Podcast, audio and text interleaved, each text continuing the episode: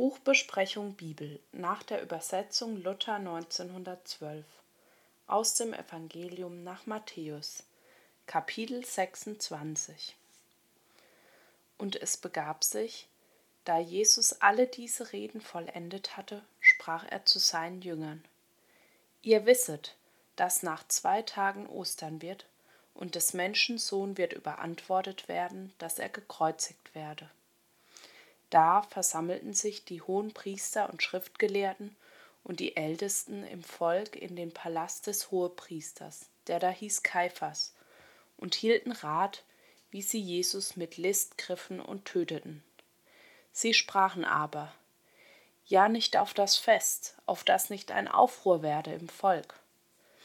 Da nun Jesus war zu Bethanien im Hause Simons des Aussätzigen, da trat zu ihm ein Weib, das hatte ein Glas mit köstlichem Wasser und goss es auf sein Haupt, da er zu Tische saß.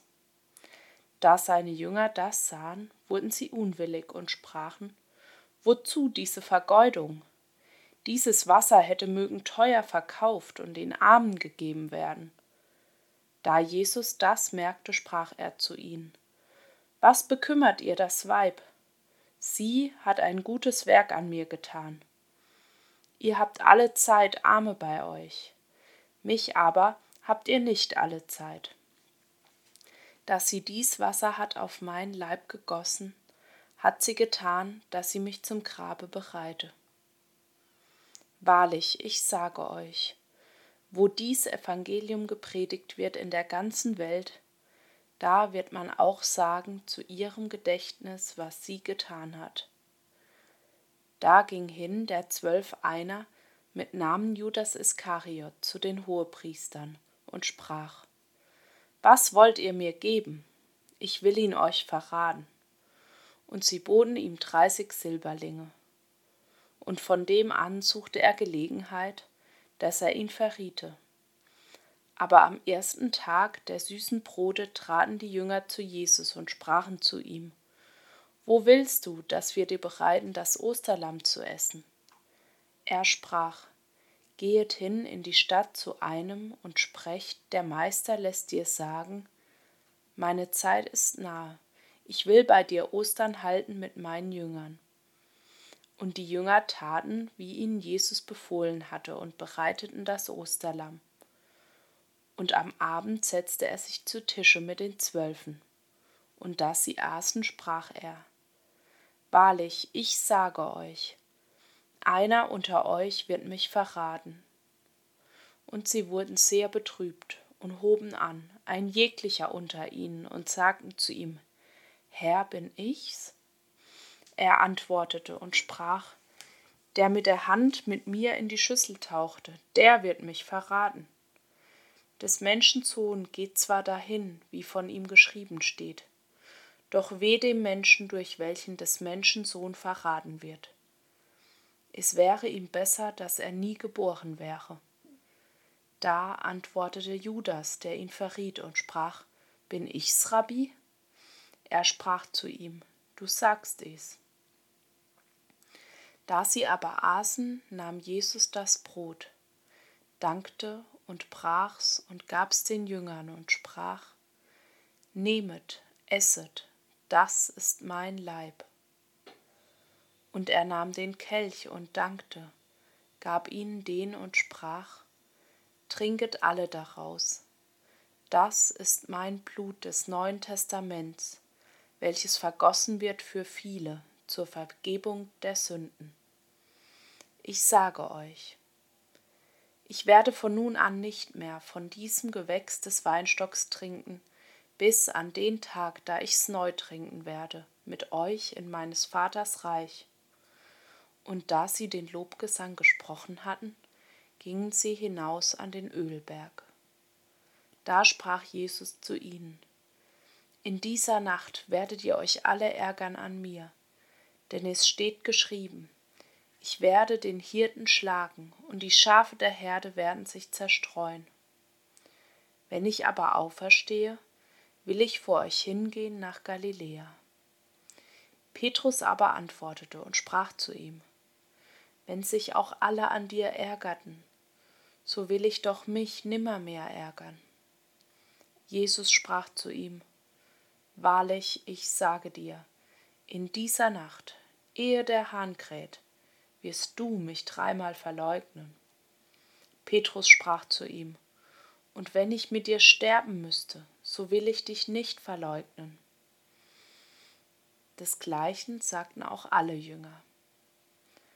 Da kam Jesus mit ihnen zu einem Hofe, der hieß Gethsemane, und sprach zu seinen Jüngern: Setzet euch hier, bis dass ich dorthin gehe und bete. Und nahm zu sich Petrus und die zwei Söhne des Zebedäus und fing an zu trauern und zu zagen. Da sprach Jesus zu ihnen: Meine Seele ist betrübt bis an den Tod. Bleibet hier und wachet mit mir.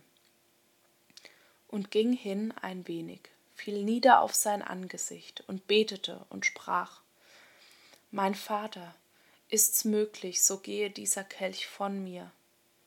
Doch nicht wie ich will, sondern wie du willst. Und er kam zu seinen Jüngern und fand sie schlafend und sprach zu Petrus, Könnet ihr denn nicht eine Stunde mit mir wachen? Wachet und betet, dass ihr nicht in Anfechtung fallet. Der Geist ist willig, aber das Fleisch ist schwach. Zum andern Mal ging er wieder hin, betete und sprach, Mein Vater, ist's nicht möglich, dass dieser Kelch von mir gehe? Ich trinke ihn denn, so geschehe dein Wille. Und er kam und fand sie abermals schlafend, und ihre Augen waren voll Schlafs. Und er ließ sie und ging abermals hin und betete zum dritten Mal und redete dieselben Worte. Da kam er zu seinen Jüngern und sprach zu ihnen, Ach, wollt ihr nur schlafen und ruhen? Siehe, die Stunde ist hier, dass des Menschen Sohn in der Sünder Hände überantwortet wird. Stehet auf, lasst uns gehen. Siehe, er ist da, der mich verrät. Und als er noch redete, da kam Judas, der Zwölf einer, und mit ihm eine große Schar, mit Schwertern und mit Stangen, von den Hohepriestern und Ältesten des Volks. Und der Verräter hatte ihnen ein Zeichen gegeben und gesagt, welchen ich küssen werde, der ist's, den greifet. Und alsbald trat er zu Jesus und sprach, Gegrüßet seist du, Rabbi, und küsste ihn. Jesus aber sprach zu ihm, Mein Freund, warum bist du gekommen? Da traten sie hinzu und legten die Hände an Jesus und griffen ihn. Und siehe, einer aus denen, die mit Jesus waren, reckte die Hand aus und zog sein Schwert aus und schlug des Hohepriesters Knecht und hieb ihm ein Ohr ab. Da sprach Jesus zu ihm, Stecke dein Schwert an seinen Ort, denn wer das Schwert nimmt, der soll durchs Schwert umkommen. Oder meinst du, dass ich nicht könnte meinen Vater bitten, dass er mir zuschickte mehr denn zwölf Legionen Engel? Wie würde aber die Schrift erfüllet? Es muss also gehen. Zu der Stunde sprach Jesus zu den Scharen. Ihr seid ausgegangen wie zu einem Mörder, mit Schwertern und Stangen mich zu fangen. Bin ich doch täglich gesessen bei euch und habe gelehrt im Tempel, und ihr habt mich nicht ergriffen. Aber das ist alles geschehen, dass erfüllet würden die Schriften der Propheten. Da verließen ihn die Jünger und flohen. Die aber Jesus gegriffen hatten, führten ihn zu dem Hohenpriester Kaiphas, dahin die Schriftgelehrten und Ältesten sich versammelt hatten. Petrus aber folgte ihm nach von ferne, bis in den Palast des Hohenpriesters, und ging hinein und setzte sich zu den Knechten, auf dass er sehe, wo es hinaus wollte. Die Hohenpriester aber und die Ältesten und der ganze Rat suchten Falschzeugnis gegen Jesus, auf dass sie ihn töteten, und fanden keins. Und wiewohl viel falsche Zeugen herzutraten, fanden sie doch keins. Zuletzt traten herzu zwei falsche Zeugen und sprachen, er hat gesagt, ich kann den Tempel Gottes abbrechen und in drei Tagen ihn bauen. Und der hohe Priester stand auf und sprach zu ihm, Antwortest du nichts zu dem, was diese wider dich zeugen? Aber Jesus schwieg still. Und der Hohepriester antwortete und sprach zu ihm, Ich beschwöre dich bei dem lebendigen Gott, dass du uns sagest, ob du seist Christus, der Sohn Gottes. Jesus sprach zu ihm, Du sagst es. Doch ich sage euch, von nun an wird's geschehen, dass ihr werdet sehen des Menschensohn sitzen zur Rechten der Kraft und kommen in den Wolken des Himmels. Da zerriss der Hohepriester seine Kleider und sprach, er hat Gott gelästert. Was bedürfen wir weiteres Zeugnis? Siehe, jetzt habt ihr seine Gotteslästerung gehört. Was dünkt euch? Sie antworteten und sprachen, er ist des Todes schuldig. Da spien sie aus in sein Angesicht und schlugen ihn mit Fäusten. Etliche aber schlugen ihn ins Angesicht und sprachen, Weissage uns Christe, wer ist's, der dich schlug?